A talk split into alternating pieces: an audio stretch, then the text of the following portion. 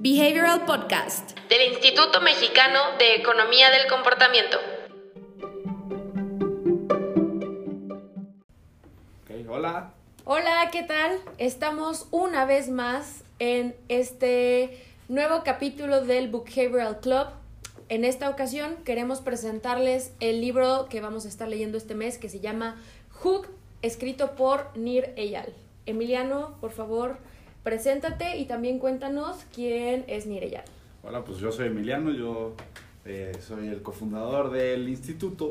Y Nir Eyal es una persona bien interesante, ¿no? Nir Eyal es un...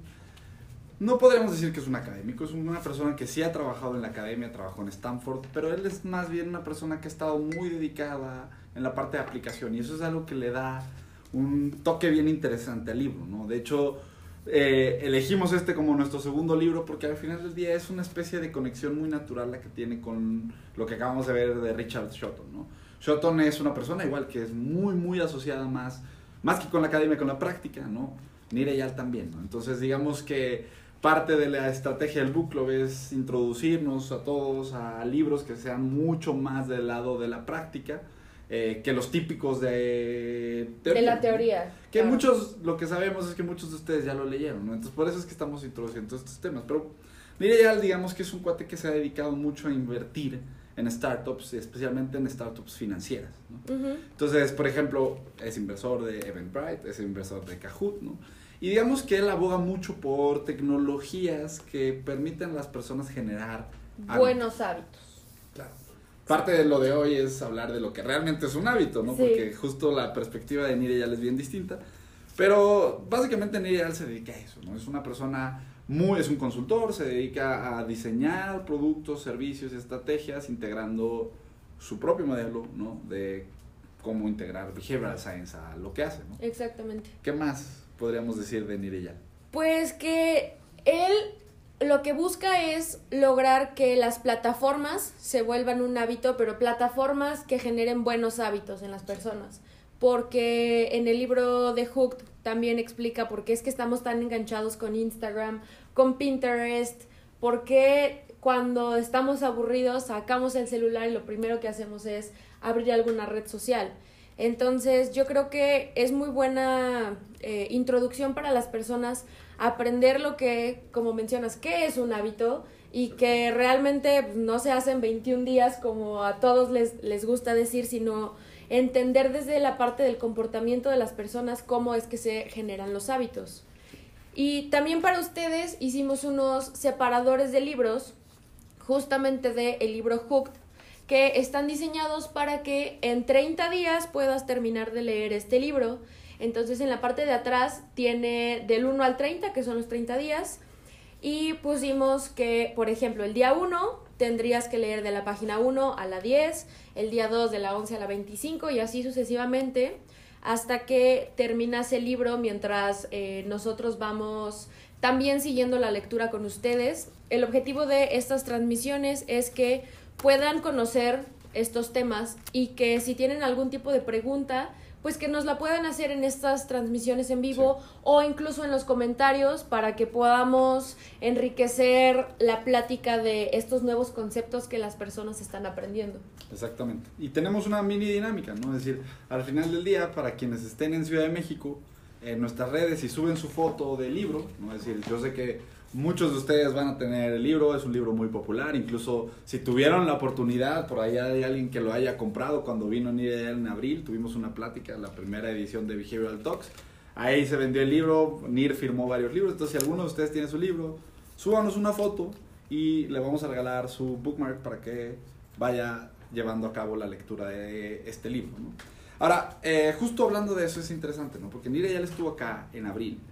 Y digamos que tuvimos una plática con él en la que justamente tocó todos estos temas de los que hablabas, Charlotte, de cómo estamos enganchados a las redes sociales y demás.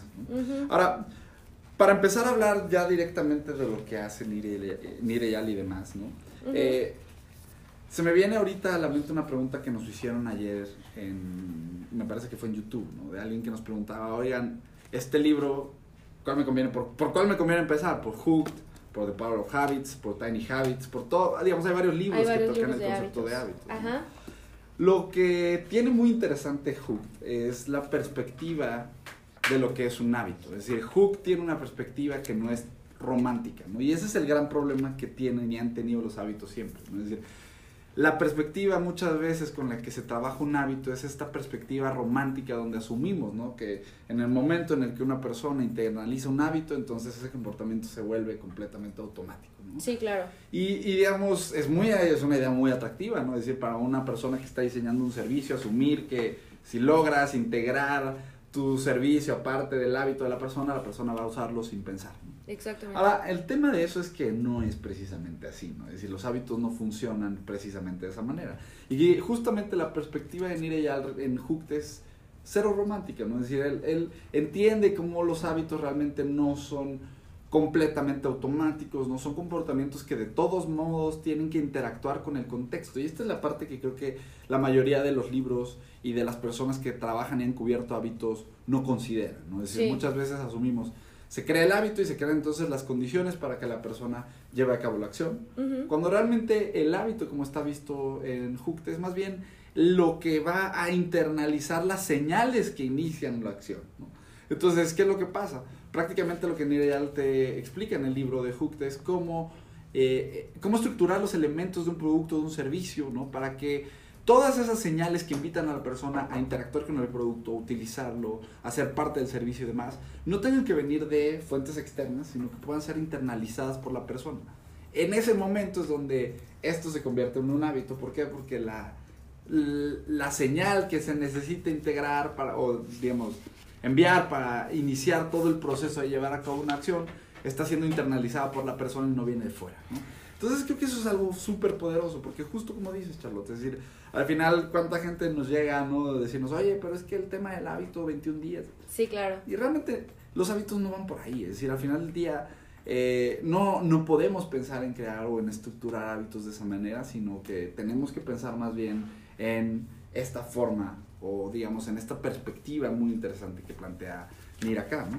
Ahora, creo que la clave del modelo de Nireyal está plasmada en esto, ¿no? Es decir, al final del día, el hábito para Nireyal son cuatro elementos, digamos, tres son muy tradicionales, la parte de el trigger o la señal que va a iniciar todo, la parte de la rutina o la acción, digamos, que se va a llevar a cabo, y la parte de la recompensa, ¿no? Es decir, en esa parte o en esas tres fases yo creo que todas las personas que trabajan con hábitos coinciden, ¿no? Es decir, Sí. al final del día la anatomía de un hábito es sumamente simple en, en ese sentido, ¿no? Sí, Lo que tiene Nireyal es esta parte de investment, ¿no? exactamente. ¿A qué se refiere con investment? Pues Investment habla sobre, vamos a tener también un capítulo especializado para cada uno de los pasos del modelo que él creó, este modelo se llama Hook. Eh, entonces, eh, cuando hablamos de la inversión es que cuando tú ya recibiste una señal, cuando ya reaccionaste, cuando ya lo hiciste, estás invirtiendo tiempo, esfuerzo, dinero, eh, estás invirtiendo muchas cosas y entonces como no quieres que se tire a la basura todo el esfuerzo que estás haciendo, regresas a hacer el hábito que estás generando. Y complementando un poco lo que dices, también quisiera mencionar que aquí Nireyal define un hábito como un comportamiento eh, automático que hacemos con muy poquita o con cero conciencia. Sí. Un hábito es algo que hacemos sin que nos demos cuenta y en el primer capítulo introductorio habla sobre el habit zone, que él menciona que se dio cuenta que tenía un hábito que cuando salía a correr en la mañana, pues decía, ah, good morning, pero que salió a correr en la tarde y le pasó lo mismo que iba, se cruzó con una persona y dijo otra vez good morning cuando era en la noche. Sí. Entonces eso pues obviamente lo hizo de manera muy inconsciente, no se dio cuenta, pero era el hábito que se había generado de estar haciendo esa acción repetitiva todos los días. Sí, claro. Entonces, cuando nosotros descubrimos esos momentos de nuestro habit zone, pues es más fácil identificar cuáles son los hábitos que tenemos. Y si nosotros como eh, productos o servicios descubrimos esos momentos en los usuarios, Sí. es cuando podemos lograr intervenir en ese pequeño espacio para poder eh, incluir un hábito nuevo. Exactamente. Exactamente, ¿no? Y digamos, creo que justo algo que hace muy poderoso todo esto de Nireyal es también entender o, o para, para más bien para, para tomar muy fuerte lo que, lo que Nireyal aboga ¿no? en, en, en términos de hábitos. Tenemos que entender también un poco de dónde viene él en términos de la escuela que tiene sobre ciencias del comportamiento. ¿no? Ajá. Nireyal es, digamos, o viene de la escuela que estudia el modelo de BJ Fogg, ¿no? el BMAT. ¿no? Y eso es algo bien interesante, porque entonces digamos que Nireyal o, o el BMAT es un modelo que considera muy, muy, muy fuertemente eh, la habilidad y la motivación de las personas. Ahora, Nireyal trae esto al contexto de un hábito y eso lo hace también muy poderoso, porque justamente eso es lo que evita que el hábito sea, digamos, algo repetido, repetido, repetido de la forma en la que mucha gente lo plantea, ¿no? Que te dice, oye, si tu estructura es una buena señal, una buena rutina y una buena recompensa, el ciclo se va a empezar a dar. Y realmente no. Es decir, al final del día tienes que considerar estos dos La- elementos de habilidad y de urgencia o de motivación que tenga la persona por llevar a cabo las cosas, ¿no? Y es decir, muchas veces, y la mayoría de los ejemplos que hemos encontrado de personas que trabajan con este ciclo del hábito, no terminan embonando al final. ¿Por qué? Porque no se consideran elementos de urgencia, no se consideran elementos de habilidad, ¿no? Y qué es lo que pasa, la persona sí tiene la necesidad, sí genera el deseo, pero la habilidad y la urgencia no están y entonces la acción no sucede, ¿no? Entonces, digamos que creo que entender eso le da mucho, mucho, mucha fuerza al libro, ¿no? Además, digamos, en términos generales, ¿no? Hablemos un poquito de cómo está escrito este libro. ¿Cómo Eh, o sea, libro? este libro está escrito muy. con, con mucha facilidad puedes leerlo. Si es que tienes conocimientos en economía del comportamiento o si no sabes absolutamente nada de economía del comportamiento, es muy fácil de leer porque aparte de venir estructurado en estos como cuatro megacapítulos que son los cuatro elementos del modelo de Nireyal, tiene ejemplos muy puntuales y muy de nuestra vida cotidiana. Muy o sea, está hablando de Pinterest. Sí. ¿Quién en economía del comportamiento habla sobre por qué estamos tan enganchados con Pinterest? Habla también sobre Instagram, habla sobre los inicios de Twitter, Del iPhone. del iPhone, exactamente. Entonces, yo consideraría que es un libro muy, muy fácil de leer. El, está en inglés. Hay un libro igual, la traducción de este es Enganchado, que también eh, está la posibilidad. Igual si quieren comprar el libro, tenemos nuestra tienda de Amazon. Les vamos a dejar el link por si lo quieren comprar. Pero muy fácil. O sea, a mí se me hace una lectura muy, muy buena onda.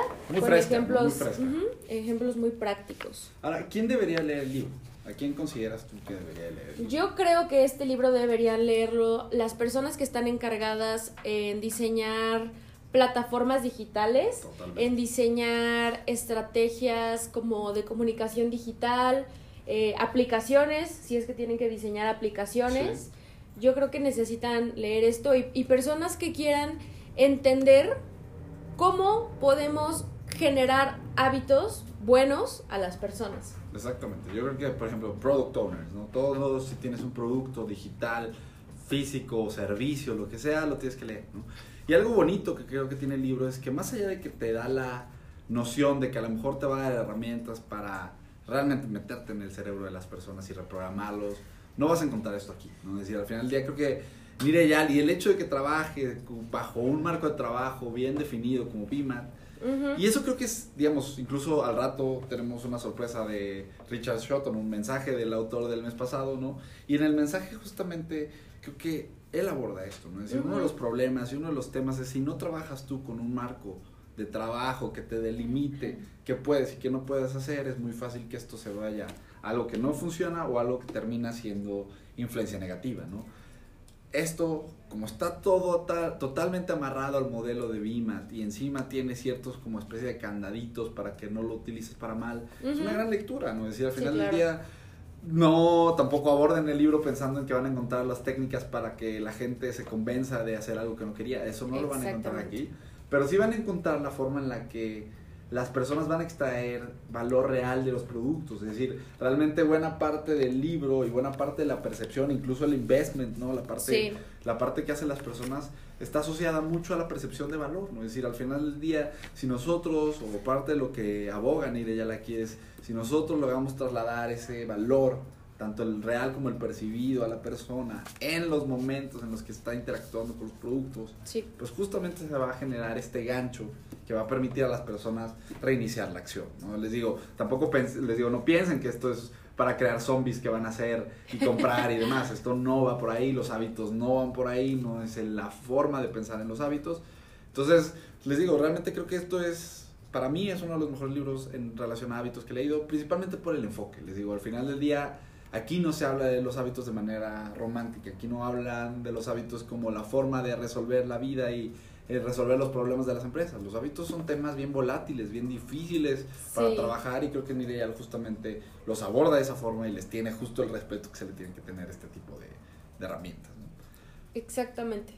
Ahora, ¿cuánto tiempo te tardaste tú en leerlo? Yo me tardé como dos meses, pero porque soy muy lenta leyendo. Pero yo creo que sí lo podrían leer en un mes, porque son, los capítulos están cortitos. Sí.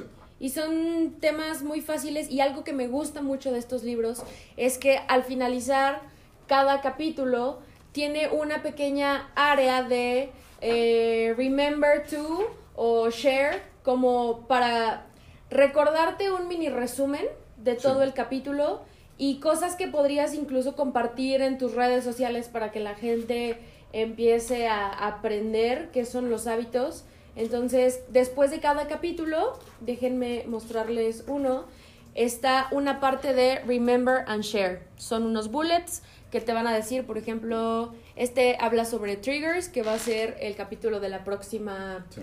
semana, pero son cuatro o cinco bullets que resumen el, el capítulo para que lo puedas compartir. Totalmente. Y digamos, algo también muy interesante de Nireyal ya como persona es que trabaja o ha trabajado no solamente con BJ Fox, sino también con Stephen Wendell. Y Stephen Wendell es una persona de la que vamos a hablar más adelante. Es una persona que ya está muy metida en el mundo de cambio de comportamiento y está tomando una figura bien interesante. ¿no? Entonces, justo ellos dos trabajan en una representación de modelo que son cinco pasos, ¿no?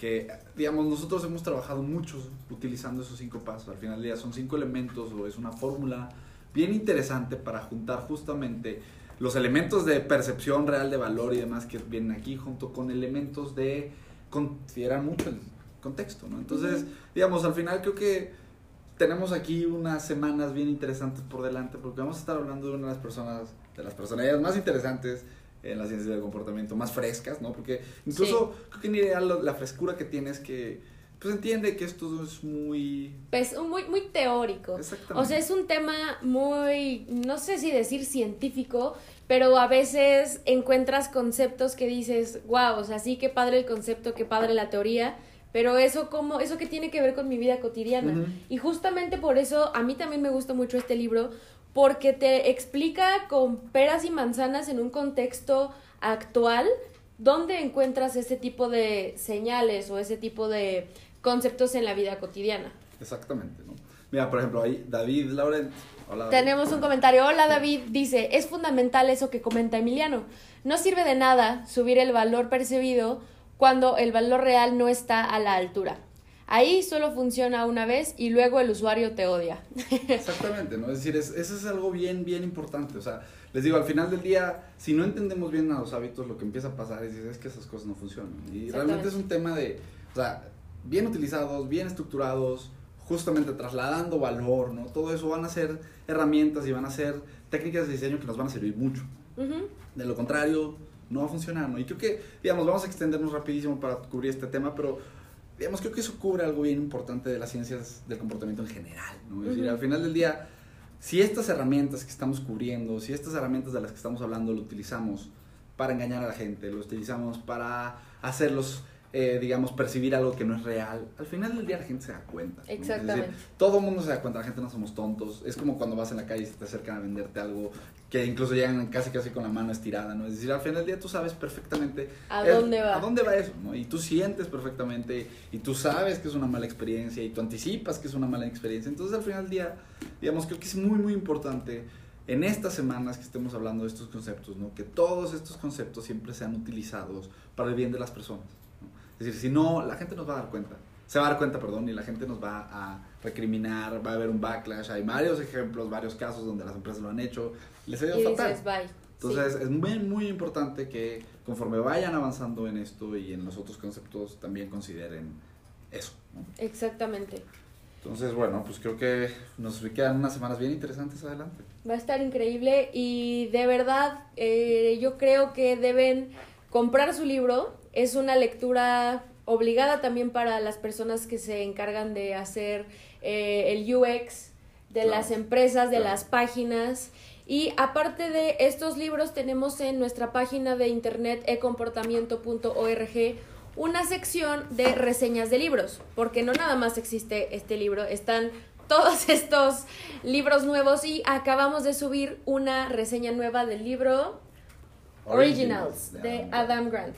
¿Nos quieres contar rápidamente? Originals es un libro, digamos, al final, eh, no, no es un libro técnico, no es un checklist, no te va a dar técnicas tal cual como el caso de Hook, ¿no? Pero es un libro al final de lectura, pues digamos, de lectura tranquila, ¿no? Es es una especie de libro entre autoayuda, porque al final del día, digamos, no es de autoayuda de, de sálvate y, y para de sufrir, ¿no? Pero realmente es de autoayuda en el sentido de cómo tú puedes estructurar tanto tu contexto personal como el contexto de tu empresa para generar y para fomentar el desarrollo de nuevas ideas, ¿no? Y es bien interesante porque al final del día lo que hace Adam Grant es encontrar y proponer una serie de de rediseños a contextos, rediseños a momentos, rediseños a contextos, rediseños a reglas, rediseños a, a elementos con los que interactúan las personas, les digo, tanto en casa como en la empresa para fomentar ideas, ¿no? Es decir, es interesante porque te habla mucho casos, ¿no? De qué le pasó a ciertas empresas, cómo fueron iniciando, eh, qué tipo de barreras tuvieron que quitar del camino para que sus ideas fueran eh, naciendo y creciendo, ¿no? Entonces, digamos, es interesante. Es un libro muy, muy, muy leído, no es un bestseller, tuvo, fue, digamos, en 2018 o 2017 uno de los años más, uno de los libros más leídos en, entre, digamos, la gente que estaba interesada en psicología. Entonces, es un buen libro, se lo recomendamos. Como dice Charlotte, hay una sección entera con reseñas. Les vamos a dejar los links para que los puedan ver. Eh, y también, bueno, tenemos que anunciarles algo bien importante y bien interesante, ¿no?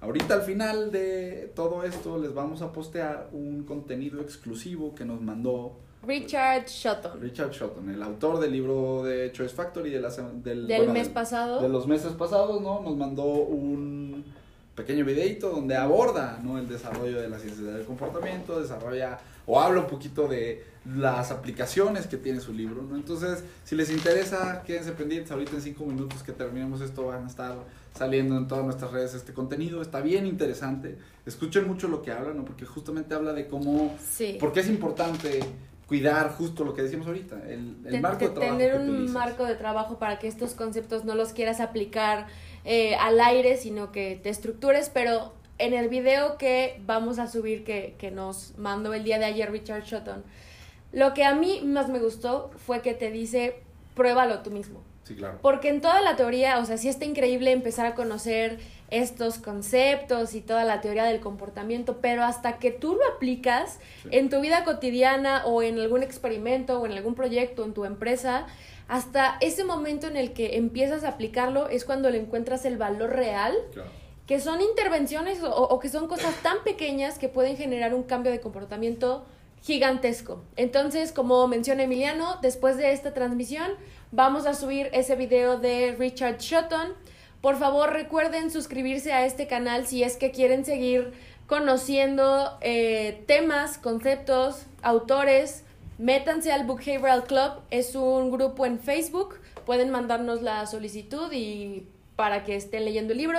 Y no olviden participar en el concurso para poder tener un Bookmark. un bookmark de Nireyal para que puedan terminar este libro en un mes. Y nos vemos la próxima semana con el tema de señales eh, internas, la importancia de tener una buena señal, que es la primera parte del modelo Hooked, Sí. que es Trigger. Pues sí, nos vemos la próxima semana. Bye. Si quieres saber más sobre los libros y los temas que abordamos en el podcast, ingresa a nuestra página web ecomportamiento.org donde encontrarás libros, autores, blog y mucho más. Encuéntranos en LinkedIn, YouTube y Facebook como Instituto Mexicano de Economía del Comportamiento, en Instagram como imec.mx o en Twitter como e-comportamiento. No te pierdas las transmisiones semanales todos los viernes a las 10 a.m. hora Ciudad de México.